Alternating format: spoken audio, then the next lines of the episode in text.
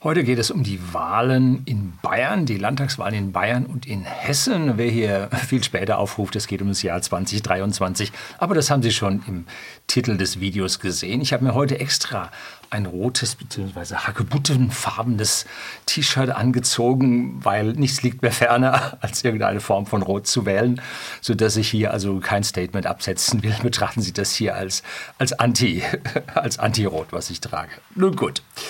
Wer politisch interessiert ist, hat die Ergebnisse gestern Abend ja sicherlich mitverfolgt und wie auch die FDP in Hessen eine ganze Zitterpartie hingelegt hat, die vielleicht, weil es erst ein vorläufiges Endergebnis ist, noch nicht zu Ende ist, werden wir dann sehen.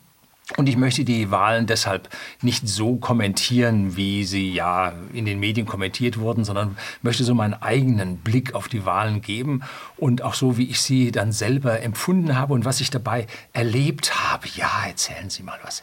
Ja, gut. Ich war am Sonntag früh wählen, so ganz früh dass man noch ein bisschen Zeit hatte, mit Wahlhelfern und so zu sprechen, Wahlhelfenden. Man darf ja hier nicht sagen oder einen Anschein erwecken, was für eine Person das war, sonst könnte man ja Rückschlüsse auf diese Person ziehen. Und man mag mich für ein bisschen paranoid halten, was ja einige Leute zu sehr hier ja wirklich dann auch tun.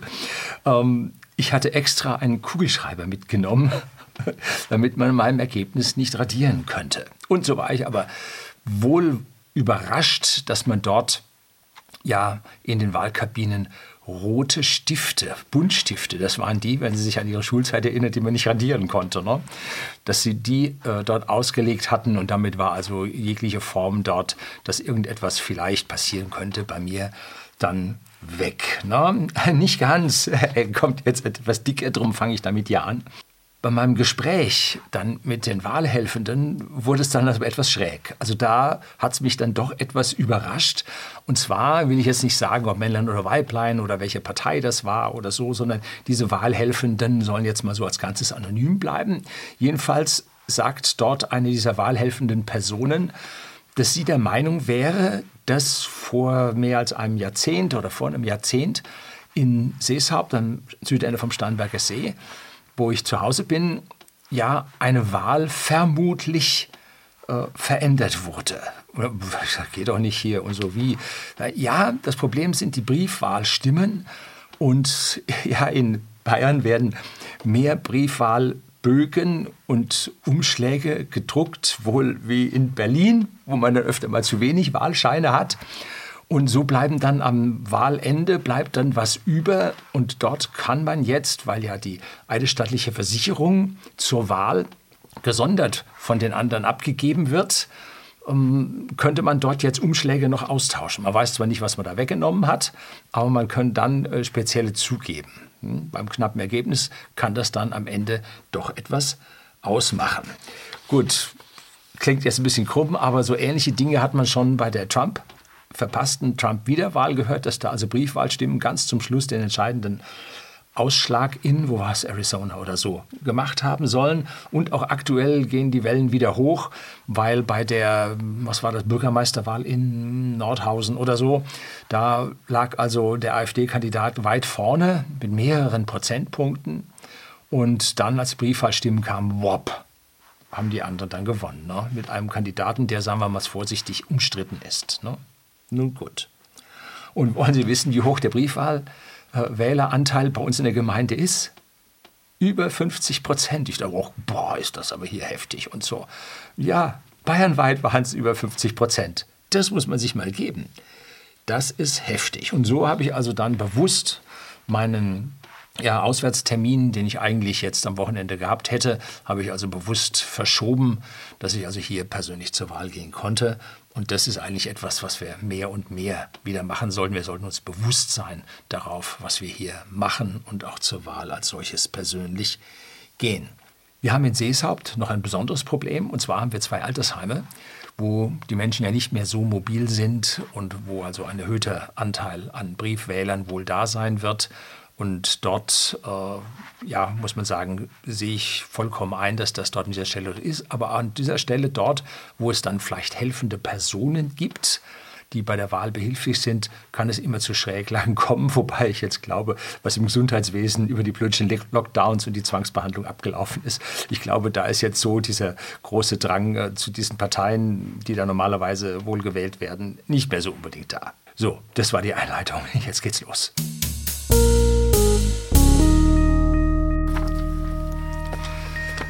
Guten Morgen und herzlich willkommen im Unternehmerblog, kurz Unterblog genannt. Begleiten Sie mich auf meinem Lebensweg und lernen Sie die Geheimnisse der Gesellschaft und Wirtschaft kennen, die von Politik und Medien gerne verschwiegen werden. Ja, und heute guten Morgen.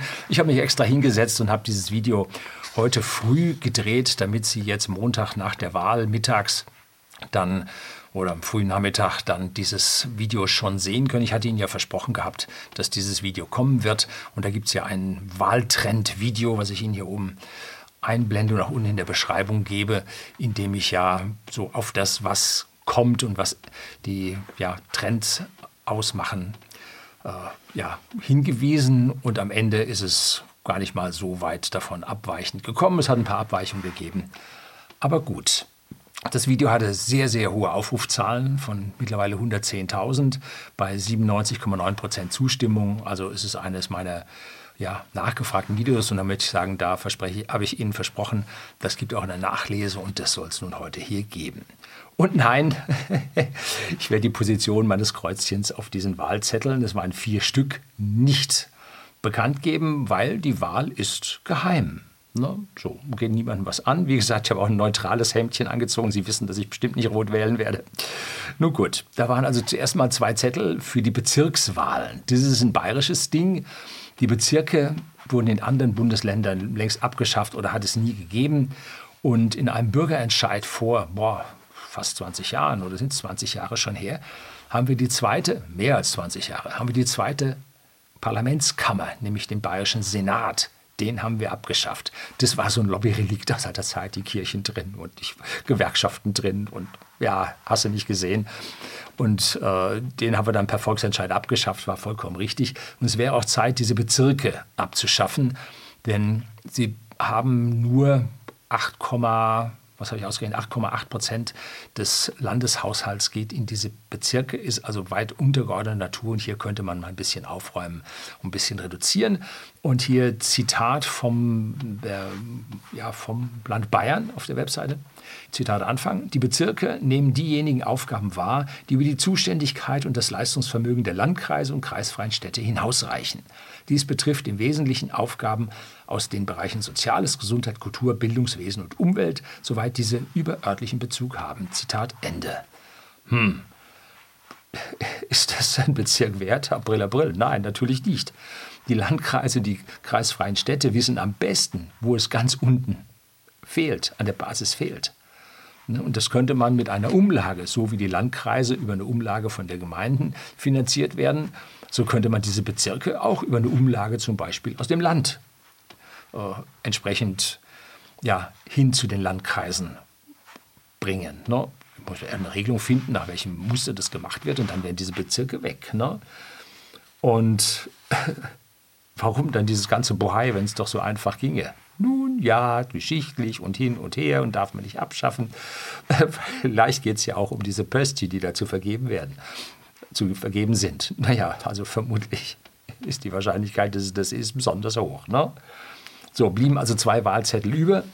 Und der eine war richtig groß und erhielt die ganzen Listen mit den ganzen aufgestellten äh, Kandidaten. Und am längsten war bei uns die Liste der der Grünen. Und die Grünen haben damit dann die Größe des Wahlbogens bestimmt, weil sie die längsten hatten und man deshalb unten den Wahlbogen länger machen musste. Ja, Umweltschutz, Papierdrucken, sollten die Grünen sich auch überlegen, ob hier nicht vielleicht weniger mehr ist und vor allem, wo sie ja absehbar immer weniger äh, Wählerstimmen bekommen, ob sie hier nicht in weiser Voraussicht ihre Liste hätten ein bisschen kürzen können, weil von da unten kommt sowieso niemand hoch. Ne? So, also das war Umweltverschmutzung ohne Ende. Und bei kleinen Parteien ist diese Listenaufstellung deutlich wichtiger. Und da kann der Wähler die Liste durchaus durcheinander bringen, wobei bei den großen Parteien, sagen wir mal, das obere Drittel der Liste, die anderen schaffen es sowieso nicht. Ne? Man wählt regional oder viele wählen regional und die anderen wählen nach der Partei. Und damit haben die großen Regionen immer den größeren Vorteil. Ne? Also bei den großen Parteien ändert sich an der Stelle dann nicht so viel, wie bei den kleinen Parteien sich ändern kann. Gut, vielleicht haben die Grünen gesehen, dass sie jetzt eine ganz kleine Partei werden und dann mussten die Leute da wieder aufstellen. So, dieses Wählen der lokalen Abgeordneten ähm, hat sowas wie, in den USA sagt man, bring home the bacon. Oder wie Frau Baerbock sagt, bring home the bacon. Ja, nein, so hat sie den Spruch nicht gesagt, aber sie hat sich dann doch mit ihren Englischkenntnissen dort ein wenig vertan.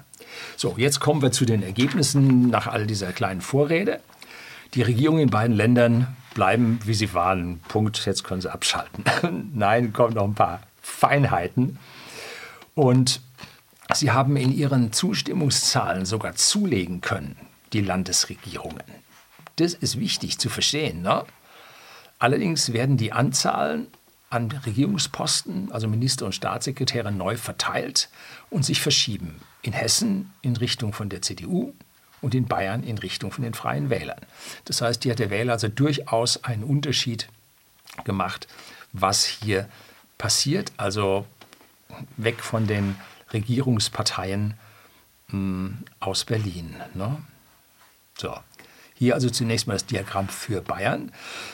Das zuerst, weil ich hier einfach wohne. Ne?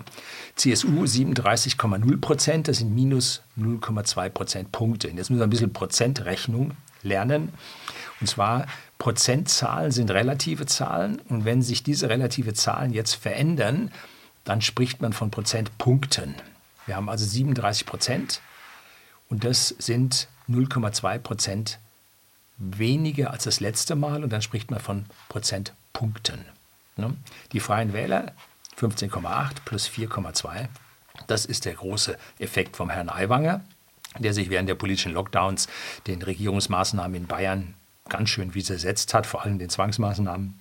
Das hat also relativ lange gedauert und war wirklich heftig, wie er da in Clinch gegangen ist mit unserem Ministerpräsidenten. Das dürfte ihm viele Wählerstimmen gebracht haben. Genauso wie ja, sein Auftritt in Erding von der Monika Gruber. Und äh, da hat nun der Ministerpräsident dort keinen staatsmännischen, landesvaterländischen Eindruck gemacht. Und dort konnte Herr Aiwanger, der viel, viel dichter am Volk war, viel, viel stärker punkten. Und dann natürlich auch noch die, äh, die Anflüge der SPD zusammen mit äh, der Süddeutschen Zeitung, die von ihren Kritikern als Alpenpravda, also Zentralorgan der KPDSU, betitelt wird, da haben sie sich halt selber dann ein Eigentor geschossen oder ein Rohrkrepierer geschossen oder wie immer man das nennen will. Also äh, October Surprise, wie das in den USA hieß, war dort September Surprise, aber für sie selber. Ne? Wer anderen eine Grube gräbt, fällt selbst hinein. So nennt man das. Dann kommt die große Überraschung, die so eine große Überraschung jetzt nicht war. Die AfD mit 14,6 Prozent 4,4 Prozentpunkte mehr als zuvor. Und dann die Grünen, die von 14,4 Prozent, also mit 14,4 Prozent 3,2 Prozentpunkte weniger hatten als im letzten Jahr. Die SPD äh, letztes Jahr, letzte Wahl, nicht letztes Jahr, letzte Wahl 2018 schon unter 10 Prozent, also einstellig, jetzt nochmal runter. Das sind also nur noch die letzten Mohikaner, die dazuhalten. Die FDP hat ihre Quittung bekommen. Raus ist sie. Hm, ich weine ihr an dieser Stelle keine Tränen nach selbst verursacht. Und die sonstigen, wo sich sonst eine ganze Menge kleiner Parteien sammeln, die sind um 1,9 Prozentpunkte weniger geworden. Das heißt, die Leute haben sich jetzt mehr auf ja, Parteien bezogen, die ja, mehr Chancen haben, tatsächlich ins Parlament zu kommen. Man hat diese kleinen Parteien an dieser Stelle dann weggelassen. Und jetzt wird es hochinteressant. Ich blende Ihnen jetzt noch eine Zeile ein. Das sind jetzt die Prozentzahlen der Veränderungen bei den Stimmen. Wenn Sie sich jetzt die AfD anschauen, die hatte vorher 10,2 Prozent der Stimmen bekommen und jetzt haben sie 14,6 Prozent der Stimmen bekommen. Das sind 4,4 Prozent Punkte, aber 43 Prozent mehr Stimmen. Wenn also vorher die AfD 100 Stimmen bekommen hat, hat sie dann 143 Stimmen bekommen. 43 Prozent mehr. Das ist ein, ja, das ist ein Erdrutsch für die anderen. Ne? Also das muss man realisieren. Und genauso haben die Freien Wähler 36 Prozent mehr Stimmen bekommen, auch extrem. Und auf der anderen Seite haben die Grünen, die SPD und die FDP über 10 Prozent und bei der FDP über 40 Prozent weniger Stimmen bekommen als vorher. Das sind eigentlich die Zahlen, die man normalerweise jetzt in den Wahlstudien, Studios nicht sieht, die eigentlich hier wirklich wichtig sind. Dass man sieht, wie viele Leute haben sich umentschieden. Riesige Mengen. Gut, bei kleineren Prozentsätzen sind diese Prozente dann in absoluten Zahlen nicht so groß. Da sieht man dann Wählerwanderungen von 90.000 hier, 100.000 da und so weiter. Das macht natürlich dann auch Sinn. Aber diese Prozentzahlen zeigen eigentlich für mich sehr, sehr deutlich, was dort möglich war an Mobilisierung. Und zwar abseits der, ich sage mal in Anführungszeichen, wie das so im alternativen Jargon heißt, den Altparteien. Das heißt also alle Parteien, die in den letzten 20 Jahren an der Regierung waren. Ne? WOP. CSU hat sich halten können das muss man sagen, das ist wohl die Kernwählerschaft der CSU. Da kann man da oben machen, was man will, aber viel runter kommt man nicht. Gut, bei der Bundestagswahl waren sie runter auf 31, ne? also das war schon heftig, was der Herr Söder da abgeliefert hatte beim Bund. Aber nun gut, jetzt haben sie sich zum Vorjahr, zum Vorjahr, zur Vorwahl 2018 mit minus 1 Prozent der Stimmen halten können. Das ist also eigentlich alles wie gehabt. Jetzt kommen wir zu Hessen, die identische Tabelle nochmal. Und hier sieht man nun, dass die CDU massiv gewonnen hat. Das liegt aber aus meiner Persönlichkeit daran, dass sie das letzte Mal so extrem versagt hat. Sie hat also 7,6 Prozent Punkte zulegen können und die AfD hat nur 5,3 Prozent Punkte zulegen können. Ne? Dafür ist sie jetzt auf einem höheren Niveau von 18,4 Prozent. Das ist ungefähr jeder Fünfte. Wenn Sie in Frankfurt oder Darmstadt oder Kassel da über die Straße laufen, hm, sagen sie 1, 2, 3, 4, der. 1, 2, 3, 4, der. Ne? Also, das ist nicht mehr vernachlässigbar, das ist so. Und das muss man sich vor Augen führen und da können sie Brandmauer aufrichten, wie sie wollen. Ich glaube, die Brandmauern haben sogar große, große Nachteile, weil die Leute sagen, also so mit einem Fuß drüben stehe ich ja schon, wenn du jetzt eine Mauer machst, dann gehe ich halt ganz rüber. Ne? So, das ist halt so, sagt halt keiner. Ne? So, die SPD, die alte hessische große Partei, minus 24 Prozent an Wählern, also minus 4,7 Prozentpunkte. Das ist schon heftig. Die Grünen nochmal ein Prozent mehr, minus 25 Prozent Wähler. Und die FDP minus ein Drittel Wähler und schafft es wohl, das ist das vorläufige amtliche Endergebnis. Ich weiß nicht, wie viele Stimmen die da im Plus sind. Vielleicht schreiben Sie es unten mal in die Kommentare rein, wenn Sie aus Hessen sind und sich das verfolgt haben. Äh, da ging es also auch heftig nach unten in Bayern, wie gesagt, haben sie nicht geschafft, werden sie auch die nächsten Jahre oder Wahlperioden nicht mehr schaffen. Dafür ist der Zug abgefahren. Und die Linke in Hessen raus. Ne? Und da sieht es auch nicht so aus, als ob das weiter klappen würde, wenn Frau Wagenknecht jetzt die Reste zusammenfegt, dann war es das mit der Linken. Ne? Gut, die anderen haben die Position der Linken übernommen. Schauen Sie sich mal die Inhalte der Grünen und der SPD an. Da bleibt für die Linke nicht viel Platz. So. Sonstige sind in Hessen hochgegangen und zwar auf zwei, äh, um 2,5 Prozentpunkte auf 9 Prozent. Liegt auch daran, dass ich hier jetzt die Freien Wähler zum Beispiel mit drin habe, aber sich dort wohl auch noch anderes. Entschuldigung, nein, sage ich nicht. Gut, auch hier hat die AfD 40 Prozent mehr Wähler aktivieren können. In Bayern waren es 43 Prozent. Und das ist auch eine sehr ja, wichtige Zahl, dass sowohl die CDU 28 Prozent Wähler mehr aktivieren konnte und die AfD 40 Prozent mehr Wähler aktivieren konnte. Bei der CDU sind das mehr, weil sie schon 34,6 Prozent erreicht haben.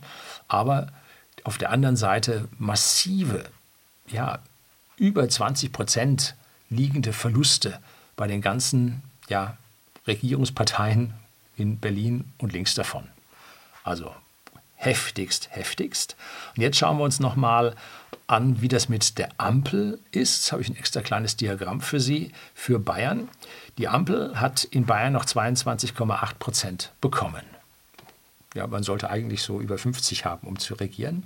Und jetzt kriegt man hier in Bayern gerade noch 22,8 Prozent. Weniger als die Hälfte, als man zur wirklichen, also zur allgemeinen Mehrheit so bräuchte. Also das ist eine Abstrafung, wie man sich nicht vorstellen kann. Minus 6,6 Prozent Punkte. Und wenn man das dann ausrechnet, haben sie minus 22,4 Prozent der Wählerstimmen verloren. Das ist also heftig.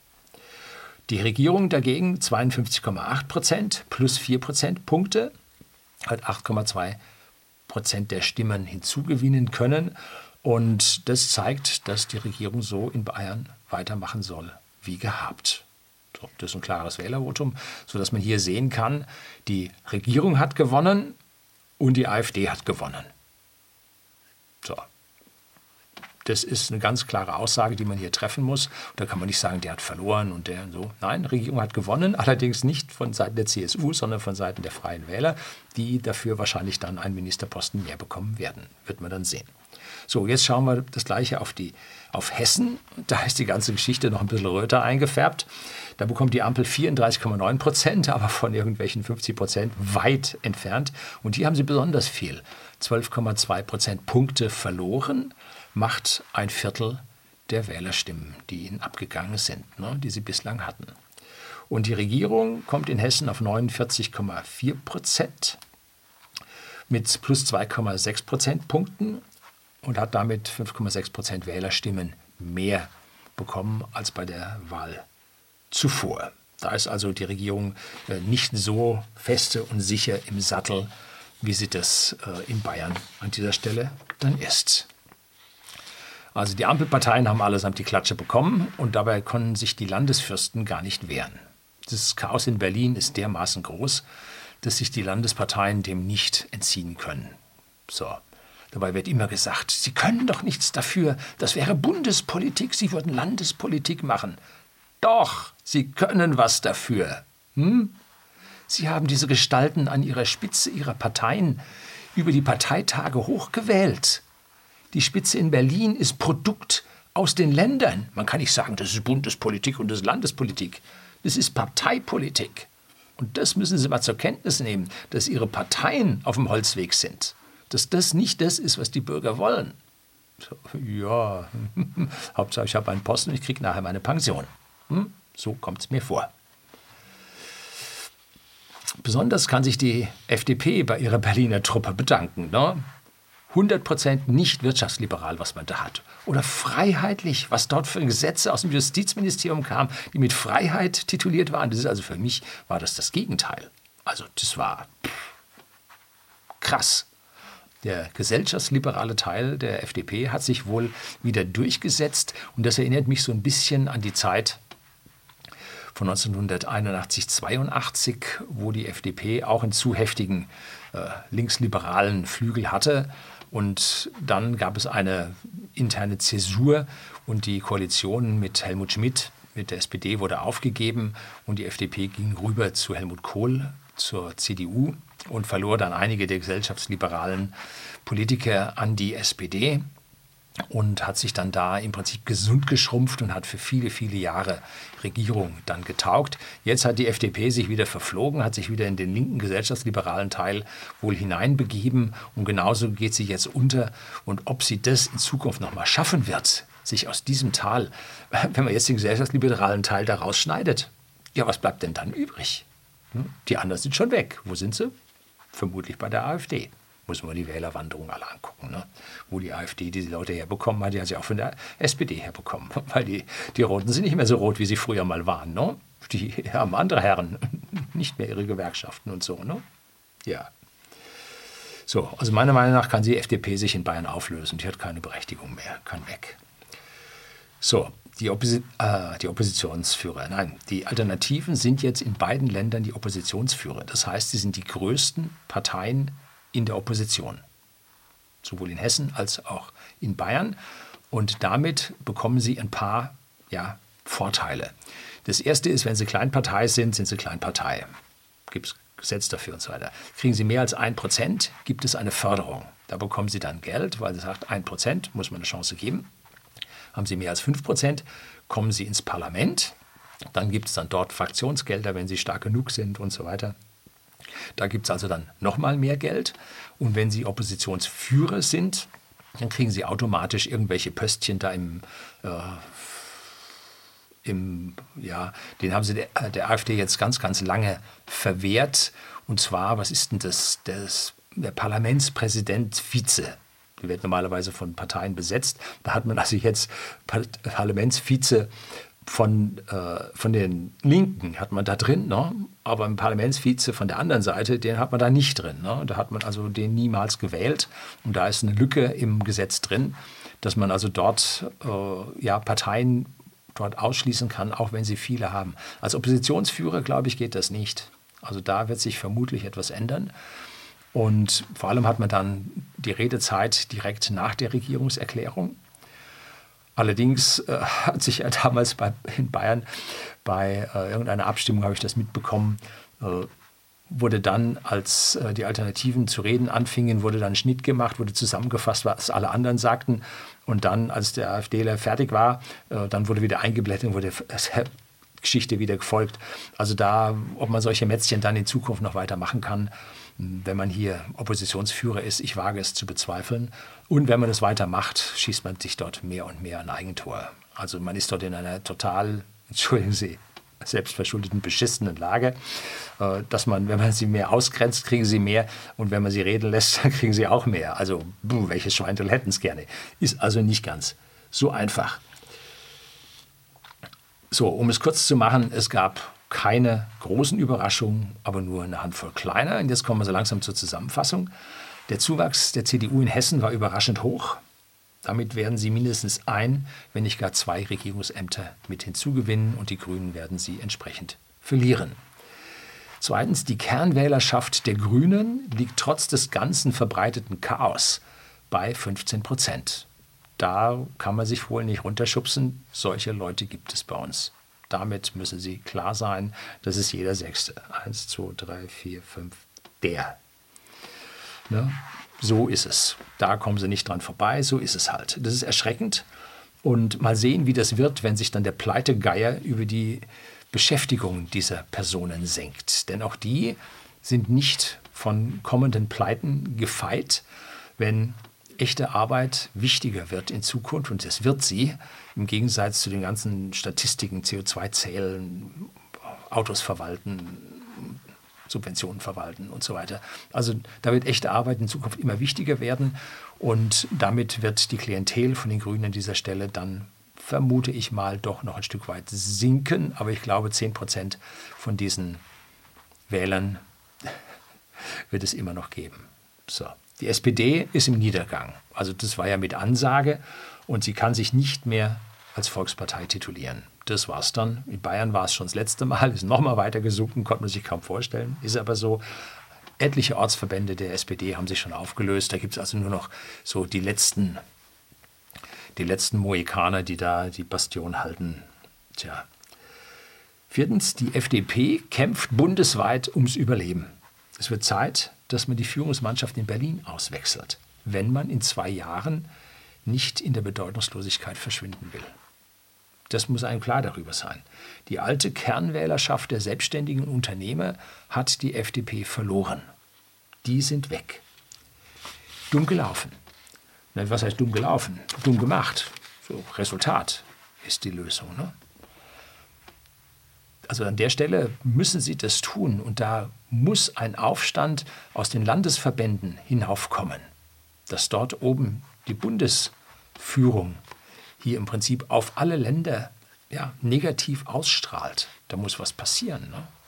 Wird nicht passieren. Das ist ihr, ja, sie, sehenden Auges rennen sie ins Verderben. Ne? Die Freien Wähler haben in Bayern extrem zugelegt und der widerspenstige Herr Aiwanger wie ich das vorhin schon sagte, äh, hat also hier seinen, seinen Punkt gemacht. Und zwar einmal selber, indem er ganz toll, äh, zum Beispiel in Erding bei der Veranstaltung von Monika Gruber, sich laut geäußert hat, dass sie sich die Demokratie wiederholen müssen. Also eine fantastische Rede dort, die von den Bürgern ja, und im Gegensatz dazu kein Landesvater, der dort ruhig auf die Bevölkerung einwirkte, sondern der ja, Nerven zeigte, der ja, ganz am Anfang sogar ausfällig wurde aus meiner persönlichen Sicht. Ähm, was natürlich im Eifer des Gefechtes möglich ist. Und jedem anderen Politiker wäre es auch zugestanden, einem Landesvater aber nicht. Da sollte man sich dann mal über, ja, das, über die Strategie des eigenen Verhaltens sollte man da an dieser Stelle mal reflektieren. Tja, und dann gab es noch Rückenwind von den Roten, die versucht haben, ihn abzusägen und in dermaßen ins Eigentor geschossen haben äh, mit dieser Flugblattaffäre. Es war schon krass. Die Freien Wähler werden in Bayern Regierungsämter hinzugewinnen. Man spricht vom Landwirtschaftsministerium. Aus meiner Sicht nicht die glücklichste Wahl, weil sie dort extrem von Berlin und Brüssel abhängig sind und kaum eigenen Spielraum haben. Also den Punkt noch zu machen, halte ich für jetzt nicht so sonderlich sinnvoll. Da hätte ich mir eher ein anderes Ministerium greifen wollen, wenn ich frei wäre. Gut, ich bin kein freier Wähler. Bin kein Parteimitglied der Freien Wähler. Gibt es das überhaupt? Ja, nee, eine Liste haben sie, oder? Sind sie eine Partei? Ich glaube, sie mussten noch eine Partei. Für den Bund, glaube ich, müssen sie eine Partei werden. Ne? Da wollen sie auch antreten. So, Fazit.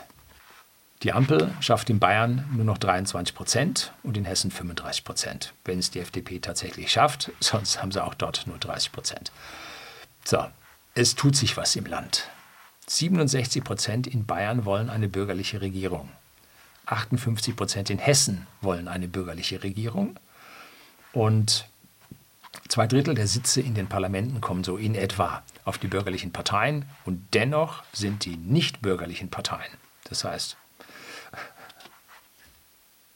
die Grünen, weiterhin in Hessen mit in der Regierung. Und wenn man sich die Positionen der Freien Wähler in Bayern ansieht, da hat Kolja Backhorn, Aktien mit Kopf, sein Kanal, mal den Valomat gemacht und hat geguckt, wo die Freien Wähler bei ihm kommen, die kommen noch hinter den Grünen bei seiner wirtschaftsliberalen Einstellung. Auch ich habe das gemacht und auch bei mir kamen die Freien Wähler sehr weit unten. Also da sind äh, Dinge drin, die also einem wirtschaftsliberalen Menschen nicht so wirklich zu Gesicht stehen. Also an der Stelle ähm, haben wir weiterhin auch, ich sage mal in Anführungszeichen, nicht bürgerliche Elemente in den Regierungen mit drin. Und das wird zu Ergebnissen führen, die ja, man in der Bevölkerung so nicht haben werden will. Ne? Man hätte doch die Alternativen mit in die Regierung reinnehmen können. Was, also die Regierung sind noch nicht gebildet, aber es ist klar, dass die da nicht reinkommen. Hätte man machen können, hätte man ihnen den Schleier des Populismus runterreißen können. Ne? Dann wäre rausgekommen, was die alles wollen. Ja, vielleicht wollen sie aber auch genau das, was die Bürger wollen. Vielleicht wollen sie einfach alte, bürgerliche, wirtschaftsliberale Politik machen, wo Leistung ja, belohnt wird. Und wenn das dann auch noch ankommt, ja, also die regierenden Parteien sind ja gefangen in ihrer, ich sag mal, bürgerfernen Politik. Und wenn die CDU, CSU jetzt nach dem, was sie gesagt hat, was sie alles will, das dann nicht umsetzt und nicht zum Beispiel im Bundesrat dann solche Aktionen aus Berlin boykottiert, dass sich wirklich etwas ändert, dass die Berliner mit ihrem Zeug nicht mehr durchkommen. Wenn sie das weiterhin dann zustimmen, dann wird es das nächste Mal für sie aber ganz schlecht aussehen. Denn jetzt haben sie vor der Wahl mal wieder ihr Fähnchen in den Wind geweht und der Wind kam von den Alternativen. Ja, so, da haben sie also ihr Fähnchen in den Wind gehalten. Und das ist eine, ja, eine schwierige Position, wenn man die jetzt wieder ändert. Ne? Also sie müssen jetzt alternative Politik machen, ohne die Alternativen hier zu beflügeln. Keine leichte Aufgabe. Ne? Man nimmt jetzt so alte Vorlagen wie zum Beispiel Senkung der Grunderwerbsteuer äh, im Osten. Das kam von den Alternativen vor vielen, vielen Jahren schon. Und jetzt auf einmal bringt es die CDU dort auf Papier und die AfD stimmt zu, großes Geschrei. Aber es war doch ein Antrag von der CDU. Nein, war schon viel früher von der AfD, wurde aber abgelehnt und jetzt Copy-Paste wieder eingeführt. Und davon gibt es einige solche Sachen. Und das wird jetzt die gefährliche Gratwanderung, hier Positionen zu übernehmen, ohne das Gesicht zu verlieren. Also schwierige, schwierige Position, die sie haben. Landtagswahlen bewählen, bewerten, bewählen, bewerten nicht nur die Landespolitik. Nein, sie bewerten auch unbedingt die Bundespolitik. Und das ist auch richtig so, weil die Landesparteien wählen über ihre Parteitage die Gestalten, die nachher in Berlin aufschlagen. Und die Basis ganz unten, die jetzt da sitzt und Wahlhelfer macht und Papier in die Briefkästen geschmissen hat und, und, und, und, und, ne? die das alles unentgeltlich machen, die dafür sogar noch einen Parteimitgliedsbeitrag bezahlen. Ne? die haben ganz andere Vorstellungen als die da oben. Ne? Also eine Austrittswelle sehe ich auch noch kommen. Und äh, ja, das wird also eine, eine schwierige Situation bis zu den nächsten Wahlen im Osten, die 2024 kommen. Und da werden wir noch größere Verschiebungen und ganz heftige ja, Auseinandersetzungen finden. Ein Umdenken ist nicht in Sicht, wenn man so die vorderen, altvorderen der Parteien sich so anhört, die Altparteien. Wenn die AfD in einem der östlichen Bundesländer gewinnt, dann wird der Rundfunkstaatsvertrag fallen. Und dann geht es richtig rund. Das ist eine der Kernpositionen, die dann passieren wird. Darauf bin ich gespannt. Lassen Sie uns darauf warten. Das soll es gewesen sein. Herzlichen Dank fürs Zuschauen.